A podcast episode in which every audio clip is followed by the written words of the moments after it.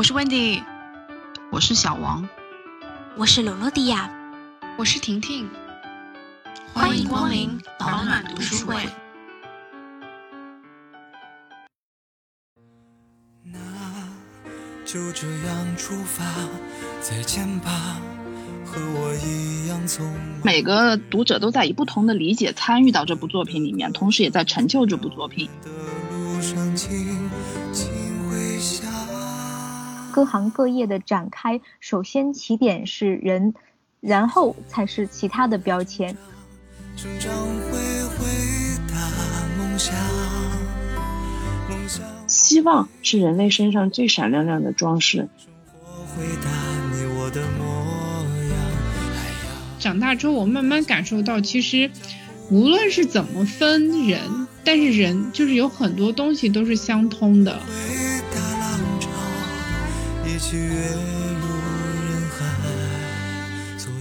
嗨，大家好，我是 Wendy。这期读书会，我们一起读了余华老师的杂文集《我只知道人是什么》。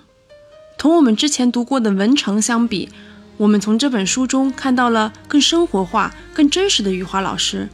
他用他那一贯的幽默风趣的语言，给我们讲述了一个个关于写作、关于阅读和关于人生的有趣又真实的故事。我们都从这本书里受到了很多启发，也让我们向成为一个更好的读者大步迈进。这期节目我们很幸运的得到了人天乌鲁斯出版社的赞助，我们呢也希望把这本好书介绍给更多的读者，所以本期节目我们会送出三个小礼包，具体的抽奖方式会写在我们的资讯栏，喜欢这本书的朋友千万不要错过。下一期读书会，我们会一起读刘慈欣的《球状闪电》。想要和我们一起读书、一起参与讨论的朋友，我们的听友群已经开通啦。具体的加入方式在我们的 show notes 里面哦，期待大家的加入。就这样出发，再见吧，和我一样匆忙的人呐、你们的这期我们一起读的书是余华老师的杂文集《我只知道人是什么》。这本书呢是，嗯，算是他的一个主要还是演讲稿以及这个致读者信的一个合集吧，所以内容相对来说比较比较多样性，什么都有，时间跨度也很长，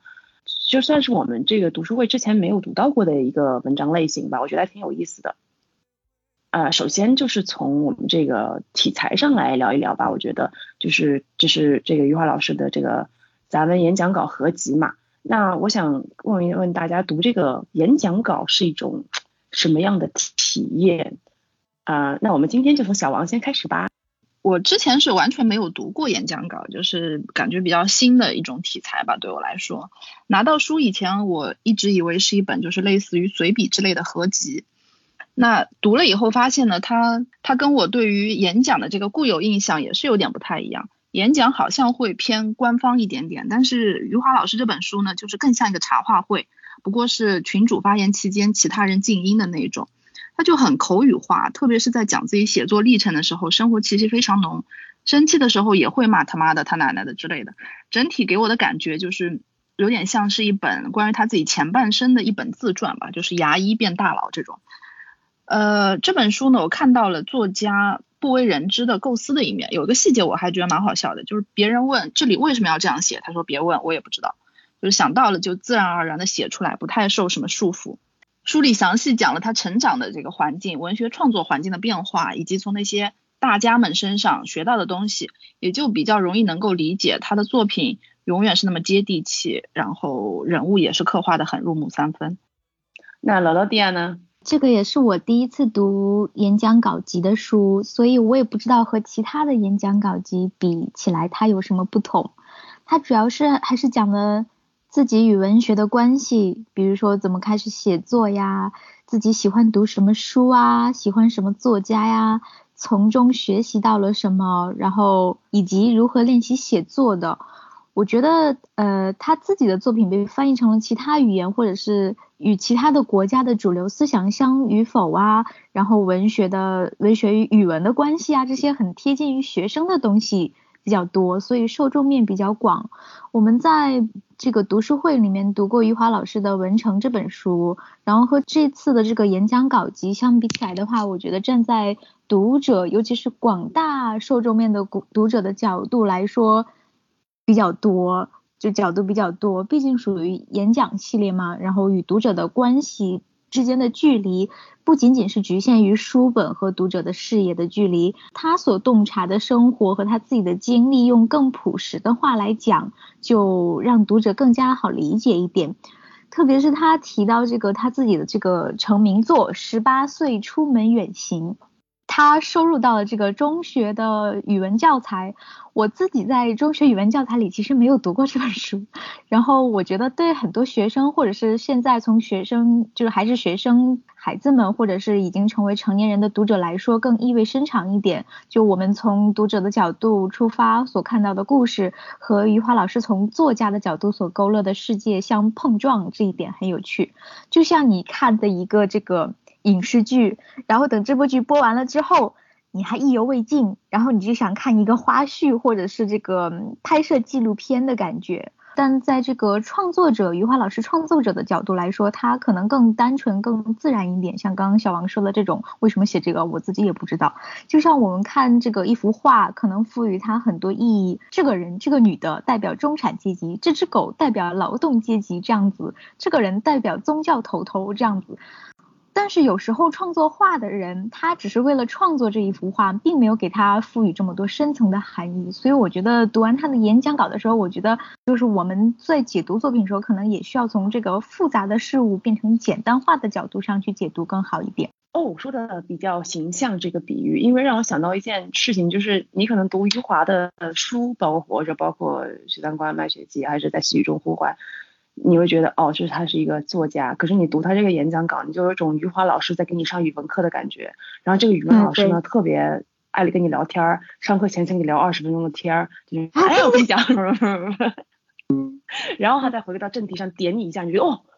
厉害厉害，不愧是高手这种感觉。我觉得这本书给我最大的一个感触就是，你读完了之后，突然间又很想就拿起笔来，然后重新写一下什么东西。或者记录一下自己的想法，感觉很强大。对，他非常鼓励你们去写作，他告诉你很多名作家也不是就是如自如泉涌随便乱写这样的，就他也有很多就是过程纠结的东西。就我觉得还是蛮鼓励啊喜欢写作的人呢，确实。下面是我自己。我回头想想，我发现我好像真的没看过以演讲稿为主的合集的书。我觉得演讲稿同其他要用语言或者是肢体语言传达的文学作品，比如说戏剧啊、剧本啊什么的，这种读起来的感觉还是挺不一样的。我觉得演讲毕竟还是相对比较客观、比较写实的嘛，所以从表达方式来说，其实是很受限制的。它反而比较像我们小时候的那种命题作文，就是请根据以上主题写一篇八百字的文章。但是我觉得演讲稿和散文其实又有一些不同，就是它在文字上首先是要好懂，它不能卖弄文笔，否则对现场的听众来说就觉得很假、很不真诚。其次就是它又要有很重量级的金句，否则人家兴致勃勃的来听大师演讲，结果回去一句话也没记住，就感觉有种白来了一场。我觉得通过余华老师的演讲稿，首先给我们就是没有到场的普通读者吧，一个身临其境的机会。因为确实你在读的时候，你就有一种感觉，就是有一种临场感。第二是你可以从他的演讲里去更好的了解，说就余华究竟是个怎么样的人，这样你就比较好理解他为什么会写出这样或者那样的作品。比如我记得在好几次这个演讲稿里，余华老师提到他创作自己这个。中篇小说吧，第七天的灵感来源有一部分是来自于，就是他在银行啊看到这个普通座椅和这个银行 VIP 座椅从塑料椅子进阶到豪华天鹅绒扶手椅子这个巨大的落差，他就在自己的这个写作里面投射到，就是人死后嘛，就是连火化都要按照给钱的多少来分先后顺序，以及什么 VIP 高级不高级的这样，非常的讽刺啊。但是我觉得，如果我不看他这个演讲稿，没有听他说哦，这个灵感来源其实是来自于生活中随处可见的素材。我觉得我对于这个第七天的故事的理解，就停留在一种对于拜金主义的讽刺，而不会想到其实我们的生活中到处充满了对于这种畸形价值观的一种默认吧。我觉得余华老师对于残酷的现实和人性温存的复杂纠葛，还是有很多深刻的观察和思考的。这一点，不论在我们看到的《活着》，还是《许三观卖血记》，还是我们之前一起读的这个《文成》里，都有非常好的体现。我想到我小时候学英语的时候，就是曾经买过一个英语经典演讲合集的磁带，然后大部分的演讲其实我都都不记得，唯一有印象的就是丘吉尔在二战时期广播的这个著名的这个“绝不投降 ”（We Never Surrender） 的演讲，就给我幼小的心灵带来了巨大的正能量。就这么多年过去，我还是常常想起他讲的这个 “We shall never surrender”，所以推荐大家看一下这个《至暗时刻》这部电影，就有非常多好几段吧，他非常好的一些演讲片段。当然，丘吉尔本人和这个余华老师 并不能放在一起类比啊，毕竟他们是不同年代、不同文化背景下的人嘛。但是我想说的就是，好的文学作品并不一定适当当这个演讲稿直接引用。但是好的演讲稿，我觉得却能成为一个好的文学作品，就是留下来供我们这些读者反复来品读。婷婷呢？我其实还挺喜欢这本书的，因为就是读演讲稿这类题材，就属于可以随时停下来，然后随时拿起来再读，就然后读的过程中，可能再结合你自己的人生经历，会有一些思考啊、反思之类的，就这种。读书体验对于我个人来讲是比较轻松愉快的。作为读书评级的我，还真的读过一本其他的演讲稿，这一点，诶，我觉得诶还不错呢。就是我前两年，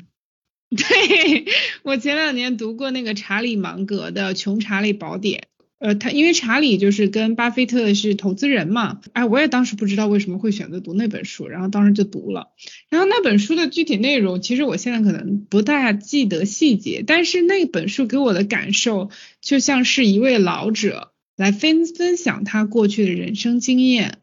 里面有很多生活的智慧，也会给很多。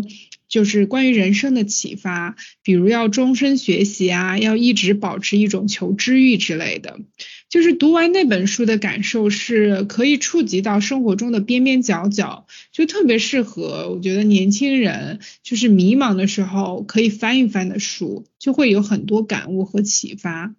然后余华老师的这本书呢，我觉得他更多的是从文学的角度来探讨，比如探讨写作啊、文学翻译啊，还有语文、语文啊等等之类的。我觉得跟我之前读的演讲稿算是就是内容方面是完全不同的题材吧。其实读完这本演讲稿之后。再想想余华老师之前的作品，就是我们读过的《文成》，就是那些作品，我觉得会觉得距离他这个人远了一点，因为那个故事跟他本人可能有一些关系，但是也是一个虚构的故事嘛。但是演讲稿，我觉得他把作读者跟余华本人的联系增加了很多，而且里面也介绍了很多他的其他的作品。比如十八岁出门远行，就如果不是这个演讲稿，就是我可能真的不知道说，呃，除了就是我们耳熟能详的那几本就是著名的作品之外，他的其他的一些作品是怎么产生以及的一些影响，就我可能真的会了解的很少。反而这这本演讲稿，我觉得它带来了更多的关于余华写作的内容吧。啊，对，我觉得那个演讲稿或者是演讲类的东西，就是拿来做心灵鸡汤的例子还是蛮多的。他一般因为演讲嘛，肯定要振奋人心，这样子就是要给人启示啊，或者是让人觉得醍醐灌顶。但他这个演讲稿，我觉得特别有意思的地方，就是他就是比较像拉家常，我觉得他的距离是贴得很近的，跟这个呃现场的观众，呃他没有这种啊大家好，我是一个名作家这种这种感觉，我觉得也是这本书很特别的地方。因为大家也知道，就是余华老师就是京剧王嘛，经常会在这个段子里不是，经常会在那个采访里面吐出很多很神奇的京剧来。所以我就想请大家分享一下，就是你在读这本书最喜欢的段落，就是俗称好词好剧本啊，分享一下为什么你喜欢这个段落。那我们先从这个罗罗迪亚开始吧。有一篇文章，他写的是好的译文应该和原文打成平局。呃，我觉得这个标题，它所有的标题都很有意思。然后这个标题就是他提到了一个中国第一位翻译家叫林纾，说根本不懂外文。然后林纾是依靠这个留法归来的这一个一个人的这个讲讲述，然后可以说重新翻译，然后可以说重新创作了这个《茶花女》。我就觉得是一件特别不可思议的事情，就是你翻译一本书，然后你并不懂这这门语言，就让我觉得。开拓了一个新的视野，我觉得可以想一想，即便是作为这个母语读者，我们也会在这个阅读过程中就忽略或者是一些内容或强调一些内容。然后余华老师就在讲述说，没有一个读者在阅读过程中的想法的感受会和作者的写作过程是完全一致的，就是同一个作者，然后在几年之后再重读自己的作品。他的想法和感受也会和当初写作时有很大的差异，因此在这个文学翻译因为差异的存在，让原作失去了某些特征的同时，也必须看到这个翻译的差异性也会让原作的另外一些部分得到强化。我觉得他这段写的就是突出，就说明这个好的译文和这个原作打成平局，是让我觉得比较震撼我的一个地方。再举一个例子吧，就是他讲这个语文和文学之间的关系，因为我们大家都是，嗯，经历了九年义务教育之后，三年的备考大学的这个过程，所以可能对这个语文老师啊，这个语文书上的东西啊，都还挺敏感的。然后他就说，这个因为这个十八岁出门远行，他曾经在这个语文教案里面出现过，后来他就说他去。就是余华老师去找这个语文老师的翻译，说他们翻译的很精彩、很到位。但如果是他自己去考的话，他可能也会去丢分。他就在思考这个读得懂和读不懂这个文章之间到底发生了些什么事情。嗯，应该发生了很多我们知道的和我们不知道的都有。呃，抛开这些胡乱拼凑出来的作品。阅读真正意义上的文学作品的反应，不应该是懂和不懂，应该是读起来费劲和不费劲，感受到了和没感受到，愿意读下去和不愿意读下去之类的。尤其是进入这个语文课本的文学作品，是被时间和文学双重鉴定后贴上安全标签的作品，可是有时候仍然会被读得懂、读不懂所困惑。我想。这就是经验阅读和非经验阅读。我觉得他这段就是让我感觉到，你觉得这本书你读懂了，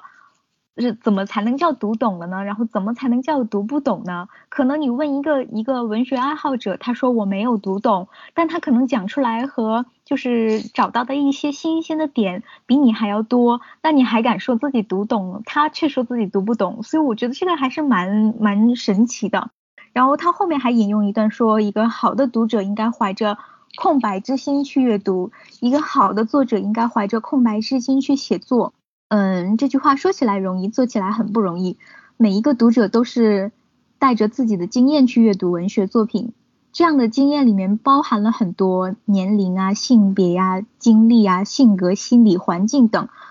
每一个作者也是带着自己的经验去写作呃文学作品。这个经验里包含上述这些等等之外，还包含了作者已经熟练掌握的叙述方式。所以，无论是读者还是作者，都是长时间沦陷在自己的经验阅读和经验写作之中。所以，突然的毫无征兆、非经验的这个阅读或者是写作闪现了一下，这样的次数不会多，因为经验是必然，非经验是偶然。这个偶然出现时。你是困惑之后退却了，还是欣喜之后前进了？如果是困惑退却，那么一切照旧；如果是欣喜前进，那么崭新的世界可能向你打开。我觉得他已经写的非常好了，没有什么可以点评的。对，因为他真的就是比较多金句嘛，这本书确实是觉得这个也好，这个也好，这个也要做笔记，那个也要做笔记，特别好。好的，那婷婷的段落呢？哦，其实罗罗迪已经帮我讲过了。对，就是首先我其实就想讲的就是那个读得懂跟读不懂那一段，因为其实对于我自己来说，也是我自己读书的一些困困惑吧。就比如我们读上一本书门罗的那本，我是真的没读懂。然后余华就在这本书里提到说，阅读真正的意义的文学反应不应该是懂和不懂，应该是读的费费劲和不费劲，感受到了和没有感受到，愿意读下去和不愿意读下去。读者应该带有空白之心去阅读，而且阅读的体验每个人是不同的，你可能会感受到一些作者都没有想过的东西。所以我就觉得说，就像余华在书里说的，其实阅读体体验更多的有可能就是这本书与个人经历的结合。就比如门罗那本书，我真的是读的又费劲，我又没有感受到，然后导致我后来就不愿意读下去了。所以就是我觉得读书就是一个非常妙的一件事情，它就是，而且同一本书，我觉得对于每个人触动的点也都很不一样。另外一一个这本书里面我喜欢的段落是关于翻译书籍的那个片段，就是说不同的译者会给一本书带来不一样的体验。我以前一直有一个误解，我一直认为说译者是跟原作者他们俩是在翻译之前是互相先沟通的，就是一定是先认识的。但是读了余华这本书之后，我发现好像事实并不是这样子的。因为非常有有意思的一个点，好像有一个啊帮余华翻译。呃，两本书翻译成荷兰语的人，就好像之前一直没有跟余华有过任何的交流，然后后来有一次是发邮件还是打电话，就说我是把你的这两本书翻译成荷兰语的人，就是他们第一次的交流可能就是已经这个人翻译完两本书了，然后他们译者跟作者才相见，我就觉得说这个还真的蛮有意思的。然后这个其实让我联联想到另外一个点，就是说现在的翻译软件，你说它的应用性能能不能把书籍直接翻译了，可以，它可以给它翻译成另外一种语言，但是能达到一个什么样的水平，就是能否达到就是读者心中的那种翻译作品的呃目的，我觉得这个很难讲，就是因为就是译者他也会带，就是把他自己的那部分思想带进去，所以我们现在会听到很多就是著名的翻译家的名字啊，或者是之类的。所以就是说，如果你说依依赖于就是翻译软件，我觉得它就是缺少了一些人的感情色彩在里面。所以对对于就是说用翻译软件去诠释文学作品，我一直真的就是抱有一种就稍微有点怀疑的态度吧。他这是确实是写的很好，这两篇文章包括你讲语文和文学的区别以及谈翻译这个，而且我自己也是不知道余华的。文学居然翻译成这么多的这个语言到世界各地，说明这个世界各地还是有对中国文学感兴趣的读者的。我自己是觉得我没有想到，就中国文学有这样的魅力，或者是可能我自己对文化的理解有局限性嘛？我觉得还是挺惊喜和挺意外的。下面是我自己，我想和大家分享的是这个我们与他们这篇演讲稿里的一段关于如何成为一个好读者的讨论。嗯，就是余华老师写的是，第一要去读伟大的作品，不要去读平庸的作品。长期读伟大作品的人，趣味和修养就会很高，写作的时候自然会用很高的标准要求自己。长期读平庸作品的人，趣味和修养也会平庸，写作时会不知不觉沉浸在平庸里。第二，所有的作品都存在缺点，包括那些伟大的作品。读的时候不要去关心作品中的缺点。应该关心优点，因为别人的缺点和你无关，别人的优点会帮助你提高自己。这一段我特别喜欢，是因为他说的这个道理，我可能是最近五年之内才开始，就是渐渐的意识到的。就年轻的时候读书嘛，比较任性，你喜欢什么就大量的读，还觉得就是啊，就是我有个性的表现，我有品味。但是我觉得有了一些读书的累积之后，就开始有意识的阅读一些经典作品。也有一段时间，就是我感觉我就是谁出名就读谁的，或者是别人弄一个排行榜，什么人一生必读的五十本书，我就读头几名这样。于是我就这样稀里糊涂的读了什么堂吉诃德啊，还有什么米兰昆德拉之类的。当时就是觉得这些都什么乱七八糟的东西，就为什么会成为经典作品？但是这两年我又开始读一些经典，并且开始尝试一些我并不熟悉或者是并不。常常涉猎的领域，比如科幻啊、纪实文学什么的，虽然我常常还是会有就是读不懂、无语问苍天的感觉，但是我非常同意余华老师的第二点，他说读的时候要去关心优点，我觉得他说的太好了，就是一部伟大的作品，它必然是有过人之处的。如果当时当下这个读者无法理解，完全可以先放下，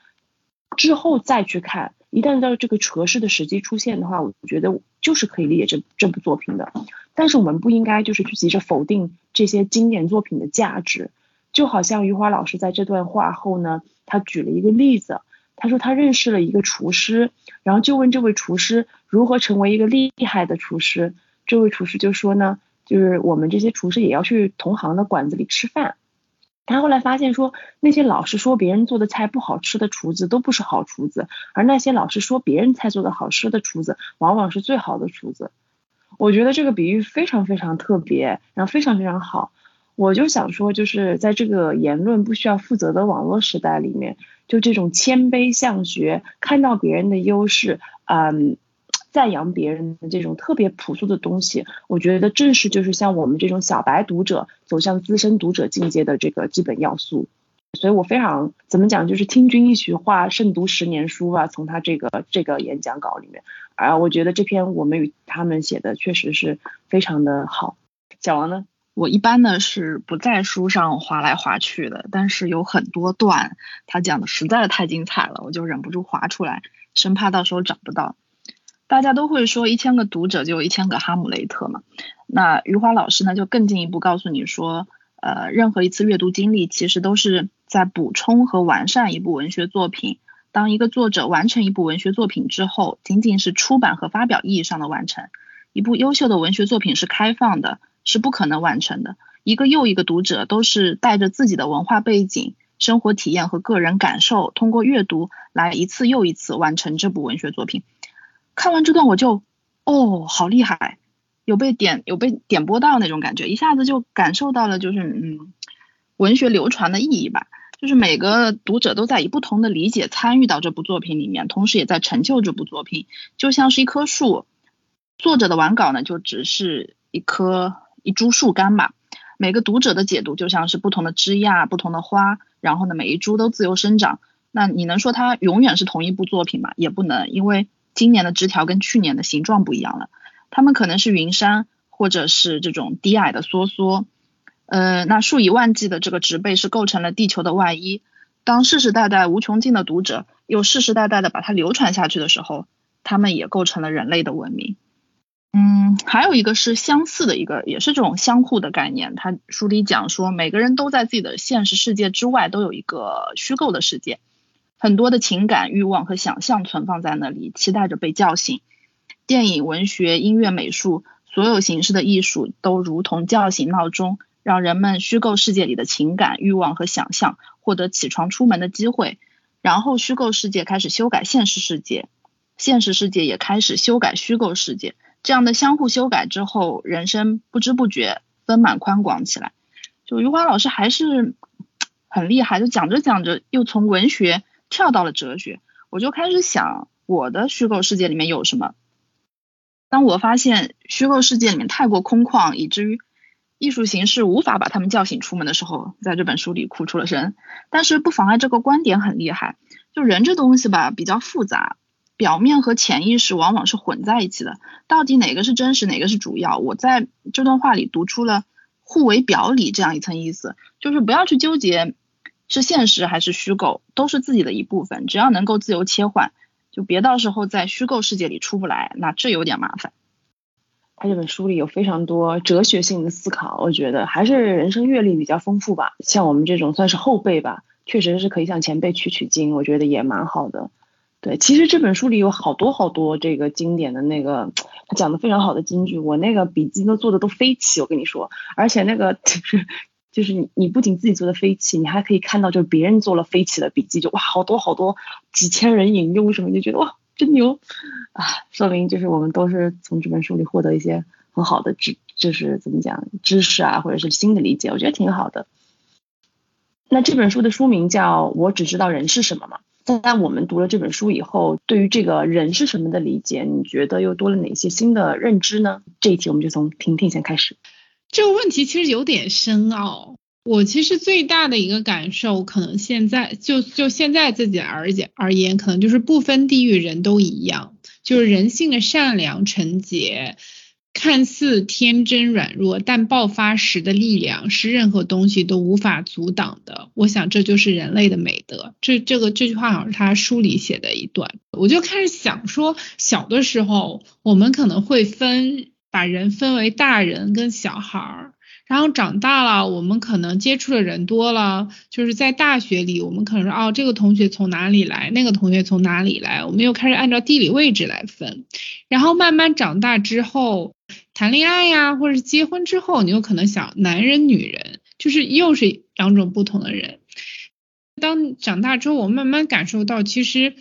无论是怎么分人，但是人就是有很多东西都是相通的。就很多人觉得说，哦，那就是就是可能古代或者是再再往前一点，就是有什么不同的分工或者干嘛。可在现代社会，我觉得它就是一个非常平等的状态，就是女生可以有柔弱的时候，但男生其实他可能也会有同样的时刻。男生有很勇敢的时候，女生可能也会有非常勇敢的时候。所以我觉得就是说人。都是一样的，就是他不分男女，不分地域，不分年纪，他都是一样的，而且总是善良，而且有力量的，正能量的发言。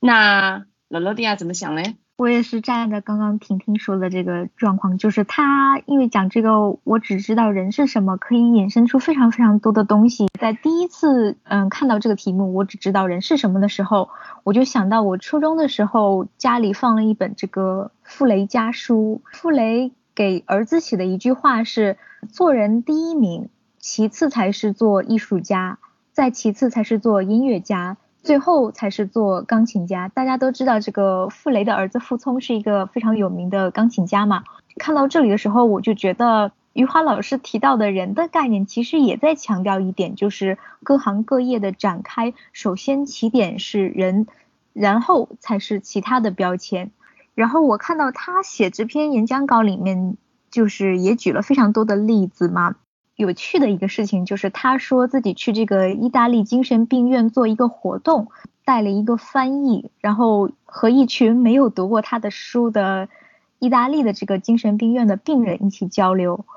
整个过程的感觉就是这个翻译小姐姐似乎很害怕的样子嘛。但是看到余华老师在描述这个精神病人的问题的时候，并没有给我感觉他们是很夸张、很刁难人的感觉，就是和普通人一样聊天。这时候，我觉得当我们知道他们的人设是精神病人之后，就已经开始戴着这个有色眼镜去看他们了。但实际上，他们和我们一样也是人，他们也是有思维的，他们他们也是正常思维的，不是吗？然后我就觉得最最印象深刻就是他最后结束他这个精神病院这个活动的时候，举了一个例子，就说这个。他在回去的时候，路上看到一个男人拉住一个女人的手，然后一个男人还搂住了一个女人的肩膀，他们看上去都是五十来岁的年纪，然后亲密无间的就走到走到食堂去了。这个余华老师就很好奇，就问了院长一个问题，就住在你们医院的这些病人里面有夫妻什么的，然后院长说没有。这个余华老师最后就一直在回想起他这个精神病院的这个文学活动，他就觉得。嗯，精神病患者生活在一个黑暗的无底洞的世界里面，但是这两个男女的亲密的活动的身影，让他改变了自己的想法，他觉得那里是有爱情的。我觉得他其实很想强调一个一个事情吧，就是作为人，我们和其他的这些生物不同的地方在于，我们是一个有爱的一个一个一个一个动物。然后我们生活在这个大染缸的世界里面，有这个。黑人、白人、黄种人、男人、女人、大人、小孩，不同的文化、不同的语言，特别是我们在在一个自己母国之外的国家生活吧，可能大家一看到你的名字，就马上第一想法就是给你一个标签，你和我们是生活在不同国家的人，你是一个外国人。我觉得这个标签其实就还蛮就伤我心的，因为我觉得就是如果你是一个经常接触这样子。外国人呐什么的人的时候，你就会放下这个这个标签，不会戴下这些有色眼镜。所以我觉得看待一个人与一个人相处，最开始就应该先把你这些色块全部都拿掉，换成一张白纸来相处。我觉得这个是他想强调的人最大的一点就是你要对人有一个最基本的尊重吧。对，这个他在意大利呃精神病医院这个演讲，我觉得也特别特别的，怎么讲，给我带来很多新鲜的角度吧。因为我不知道原来就是有这么多艺术家、作家会去精神病医院做这种演讲，因为他说他们那个项目是固定的嘛，每几年都举行一次，而且他还请一个外国作家去讲，我觉得特别神奇。要是我，我肯定就是那个玩具，因为你要你你要讲什么？我首先觉得他们愿意去参加这种活动就很厉害。然后其次是我觉得对他的观察，他的观察确实是很那个，因为他就是他讲了很多关于就是其实讲了疯子和这现实世界里面到底有什么区别，到底是疯子世界更快乐还是现实世界更快乐，中间很微妙的一个一个东西，我觉得也挺好的。我我当时就是想，因为他说了这个在这个意大利的这个病院的病人嘛，然后没有人是读过他的书的，这样他也会去参加一个活动，那讲什么呢？他最后就是抓的点很好。小王呢？这道题我讲的有点偏，我感觉。呃，首先呢，我们要来 Q 一波，因为之前二十三集嘛，也聊过余华老师的文成，大体上来讲呢，对他嗯不算陌生。这本书开篇就是书名嘛，讲的是一个波兰的农民在二战期间救了一个犹太人，藏在自家的地窖里面，直至二战结束。后来人们问他为什么会冒着生命危险去救一个犹太人，他说我不知道犹太人是什么，我只知道人是什么。刚刚读完这一段，就是觉得挺感动的。我还想到了别的故事，就是很类似的。呃，二战期间中国一个农妇吧，勇救迫降的这个美国飞行员，包括啊，我又要 Q 往期了，就是二十五期我们读过的这个切尔诺贝利的午夜，人性的光辉嘛，有点被人性的光辉就闪到眼睛带刺的光辉这种感觉。一时间有点沉浸在里面，但是回过头来想想，人是什么？难道就只是人性的光辉吗？感觉这个题有点庞大。天主教说呢，人有七宗罪：傲慢、嫉妒、暴怒、懒惰、贪婪、暴食、色欲。那相应的有罪也有德：谦卑、欣赏、平和、勤奋、知足、节食、克制。人复杂就复杂在它是一个大的融合，这儿谦卑，也许那里就傲慢。平时很节俭，但是需要发泄的时候，他也会暴饮暴食。呃，从前懒惰，但是受到某些刺激的时候，他也有可能从此勤奋了起来。又或者说，甲是懒惰的，乙是知足的，丙是嫉妒的，丁是谦卑的。那无论是个体来讲，它共存了好的、不好的品质；从人类的整个种群来讲，就是有谦卑的人、高洁的人，就像排列组合一样，样本足够多，所以就会有这么这么多的故事。而文明呢，精彩就精彩在。这些一直变化的不同的个体，同时也成了这个文学作品的素材。但是神奇的是，尽管善与恶交替着不规律的出现，但人类好像就是有一种自救的能力。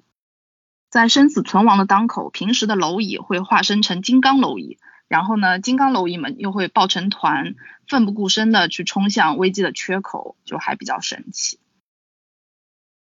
哦，这个角度也蛮好的，我觉得，对，就是。嗯，他也讲了很多关于这个人类的韧性啊，以及这个中华民族历史上的一些浩劫什么的，我觉得也蛮蛮呃，也挺有意思，也是我很喜欢他的一部分，就是讲这些的东西。最后是我自己，这本书让我觉得特别感动的地方，其实是在《纵论人生，纵论自我》这篇文章中，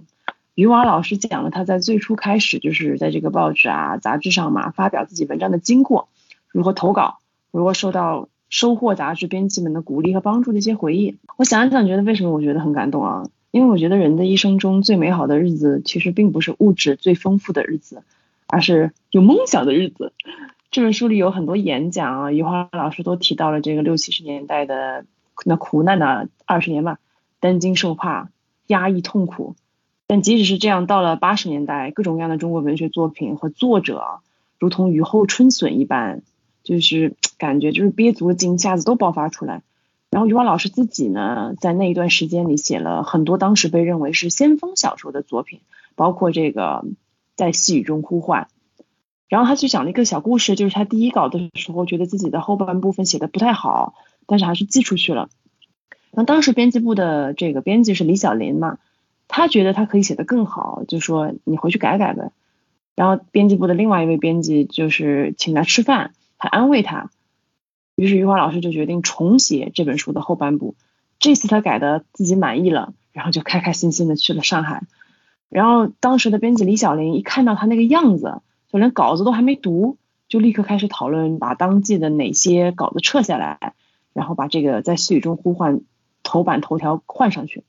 然后余华老师就说回忆自己回忆这一段时呢，感慨万分。一个编辑如此信任一个作者，这种事情就是以后再也没有遇到过。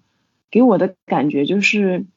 那个时候是一个百废待兴，每个人都充满梦想和豪情，就是要撸起袖子大干一场的那种热忱。所以对我来说，我读这本对于人是什么的理解，最大的收获就是，不管在什么时候、什么样的大时代背景下，总是有这样的一群人吧，心怀梦想，不断的在打破这个固有的认知哦，在不断的追求自我突破。这可能是为什么，就是像小王讲的，今天我们大部分人都是对现实低头的这种搬砖社畜，却仍然能在这种谈起诗和远方的时候被深深的触动。而我相信，就真正的大梦想家，我觉得绝对不是仅仅在那些啊浪迹天涯呀、抛下世俗的出世之人，还有那些就是像我们这种平凡的被柴米油盐酱醋茶拴住的普通，却并不臣服于平庸的每一个人。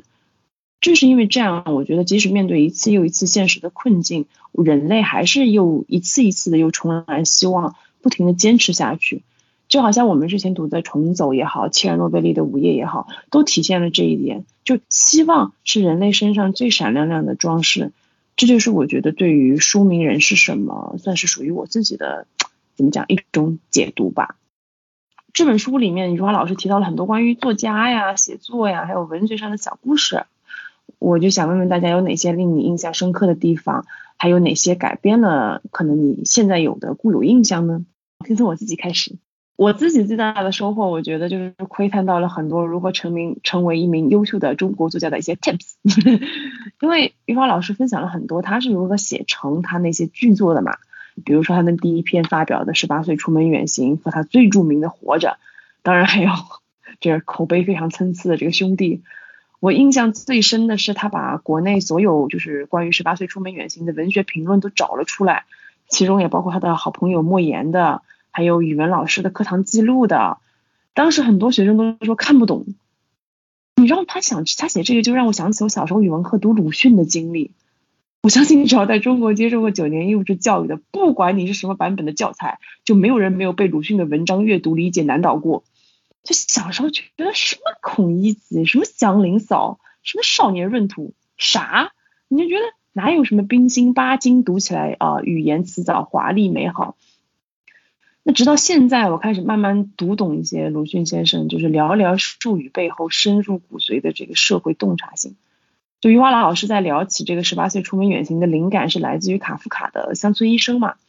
他很详细的描述了卡夫卡就是运用写作荒诞的外壳。去包裹现实世界里最最真实的痛苦，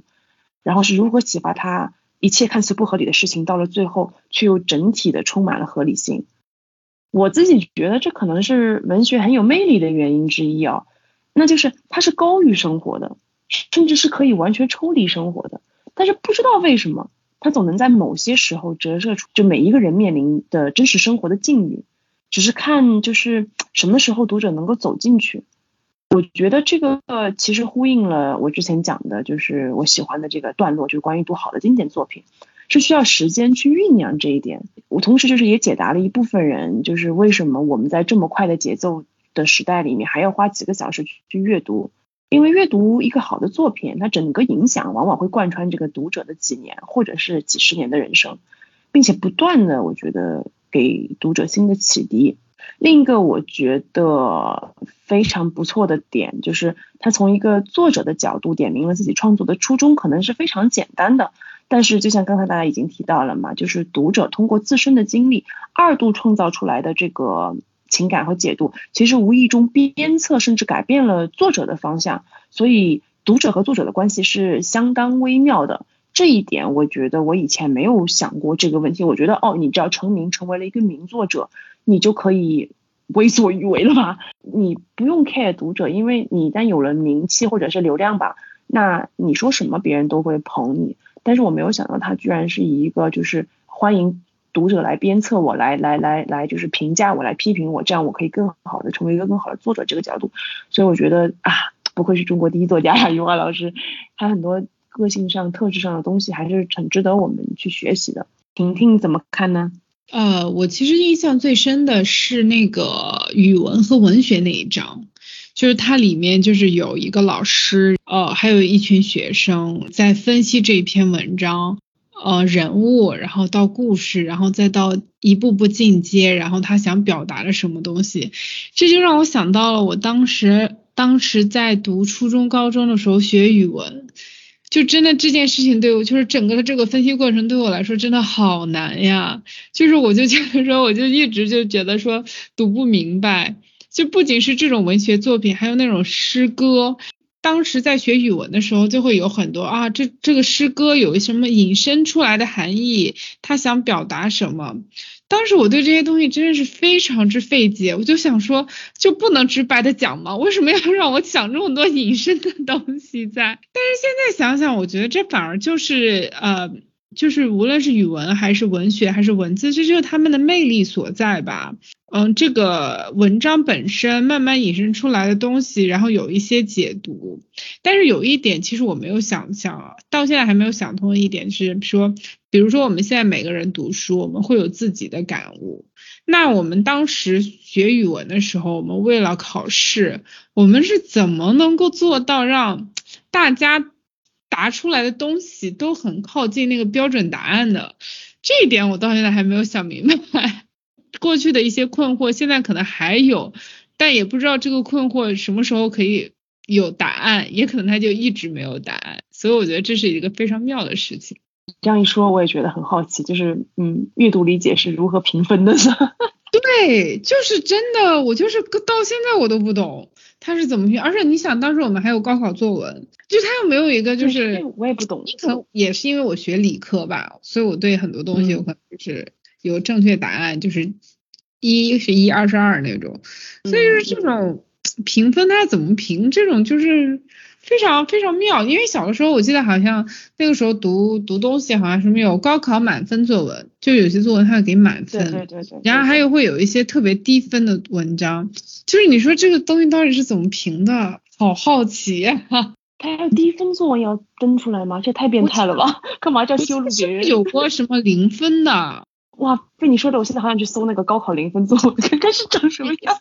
那小王呢？我印象最深的，你们肯定想不到，就是。居然是里面提及的鲁迅先生的《孔乙己》，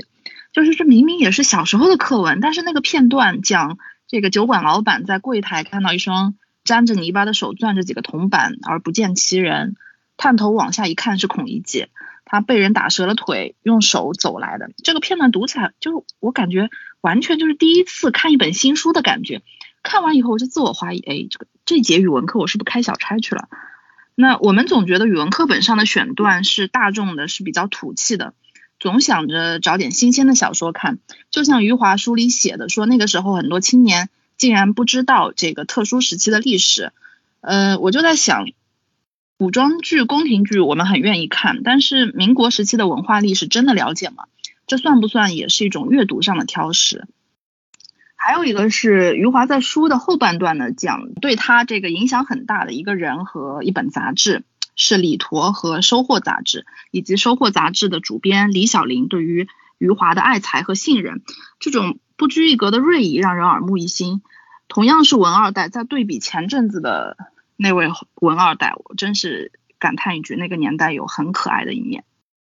那最后罗罗迪亚呢？呃，这个书里面介绍了非常多古今中外的作家和文学作品，以及这个余华老师自己从小白成为大作家的心血历程。然后他在书里面反复就提到了他很喜欢这个川端康成，然后去学习他的写作手法。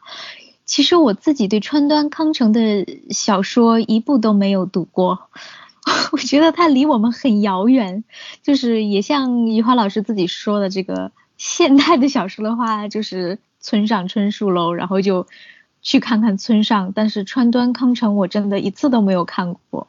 他就讲这个川端康成有一篇中篇小说叫这个温泉旅馆，他说这是他读到的第一第一部里面没有主角的小说，里面的人物可以说全是配角。可能应该需要有一个，就是传统的小说的话，都需要有一个主角和配角，但是这篇文章却不一样。然后里面的人物非常多，每一个人物的笔墨却不多。然后我对他这段文字的印象就非常深刻，因为我从来没有看过一部小说是没有主角，我真的没有办法想象。看到这段之后，就跟朋友吐槽，我说就是我从来没有看过一部小说是没有主角的。就只有配角在那里哇啦哇啦哇啦，然后，然后我这个朋友就说，那你看看《红楼梦》呢？你觉得《红楼梦》它是有主角的吗？然后我觉得，哦，原来如此，有可能是这个意思，还是给我开大了比较大的眼睛。看完了这个这本我我知道人是什么之后，我可能会去补习一下《川端康成》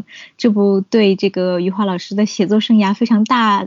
帮助的作家。还有一个就是和大家一样对这个鲁迅先生。有非常 深刻的印象，因为我从小从来都不喜欢鲁迅先生，我甚至讨厌他，因为我觉得他写的东西就是，即便老师讲过了这个点是这里这里这里，然后你最后再去做阅读理解的时候，我还是会忘记，因为我真的不知道他这些有什么意义对我们来说，读了这个之后对我的人生有什么意义吗？这个余华老师自己也说，他这个小的时候就对这个没有产生过什么共鸣。但是我现在去看起来的话，它可能是有一些比较厉害的地方，特别是现在再去看那个语文教案课上，它真的是掰开了揉碎了，把它最精髓的部分的话告诉我们。但是我们不是从一开始自己领悟这件事情的，所以我们根本就没有办法去真的了解这个语文教案上掰开了揉碎了的那些话。嗯，我觉得也是像这个余华在书里面所说的这种。很厉害的文学作品和作家，真的非常需要我们有一定的阅历和一定的年龄之后，才能感受到他讲的是什么。还有他刚刚就就说的这个孔乙己的这个部分，短短的几行字，对人物的描写、人物的动作、背景，就就是整个这个阶级的背景就完全轮廓下来了。这种像简单的素描、速写的这种描述。对于他们文学写作的人来说是非常非常厉害的地方。我觉得对于我们每一个读者来说，都是一个阅读，都是一个永久的课题。你这样一讲，我又回过头想想，之前我们在讨论关于他就是说这个十八岁出门远行的文章放在中学课本里面，结果大多数看不懂。也许这就是语文教材的用意之深，就是知道你们反正也是看不懂的，先先给你们读一读，留下一个印象，然后等到你到了一定年纪，你自然就懂了。你记得小时候那个吗？就是我印象最深的，就是让我们点评什么，呃，有两棵树，一棵是枣树，另一棵也是枣树，另一棵也是枣树，这好在哪里？我也可以写。我我自己觉得啊，就是在阅读这件事情上面，小朋友还是有一种少年不知愁滋味的这个这个东西，就是你需要经历一些事情，对你需要经历一些事情，你需要看到一些不好的黑暗面的东西。你就会觉得哦，原来就是就是你看到的世界是更立体的、更全面的，你才能理解他所要表达的一些东西，或他要抨击的一些东西吧。我觉得。那么最后就到了我们总结与推荐的环节啦。啊，那先请婷婷给我们总结推荐一下吧。这本书其实我还是蛮推荐的，尤其是。就是因为我工作最近确实很忙，然后呢，我周围的朋友大家都很忙，我觉得就是在很忙的时候，就是很难去读一本，就是比如说小说啊，或者是呃那种就是连贯性很强，就是你读了就想要赶紧给它读完的那种书，我觉得就是在很忙的时候其实不是特别适合。反正这本书我就是像我之前讲的，我觉得它是一本你可以随时拿起来读，也可以随时停下来，然后放下之后又可以回味很久，然后想想，嗯，这个东西还挺有意思的，就会引发你很多的思考。所以我觉得这本书就是一本，我觉得你可以放在你的包里，然后随时拿出来，随时读。然后你今年读完之后，然后明年再读，可能又有一些新的感受。因为他这本书就真的是一种，我觉得你的个人经历、你的个人感受，其实会是很重要的一部分。所以我还挺推荐这本书给，就是给大家，给我周围的朋友，尤其是大家现在到了年末，可能大家也都非常忙，所以我觉得有这么一本书可以陪着你，我觉得它是一个非常好的陪伴吧。那罗罗迪亚呢？这本书，首先它真的是，嗯，文学爱好者应该不会去错过的一本书，然后我会把它推荐给所有人。是因为我觉得它涉及的东西太多了，然后，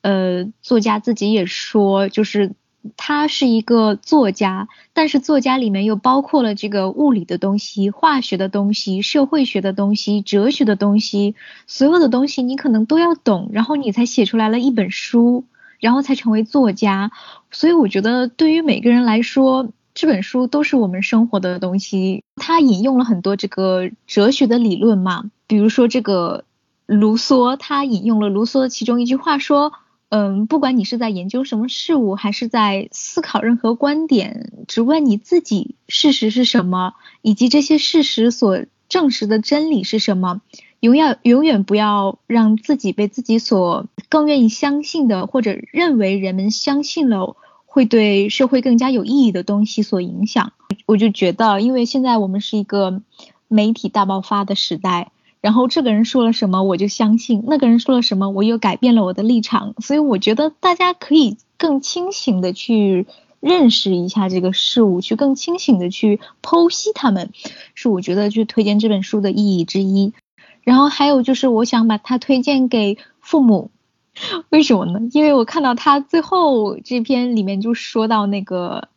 举了一个例子，说那个张艺谋已经把自己的想法当成真理了，就然后他儿子就说你你也到了这个时候，你要小心了。就说当一个人成功以后，很容易把自己的想法当成真理。我是觉得，就是可能到等我们活到这个父母的年纪，四十岁呀、五十岁呀、六十岁呀，我们自己的阅历就变成了一个固有的认知，就当成了这个标准。和这个社会的规则，然后去衡量别人，去教育自己的小孩子。嗯，我我觉得这个是我想推荐给父母的理由之一。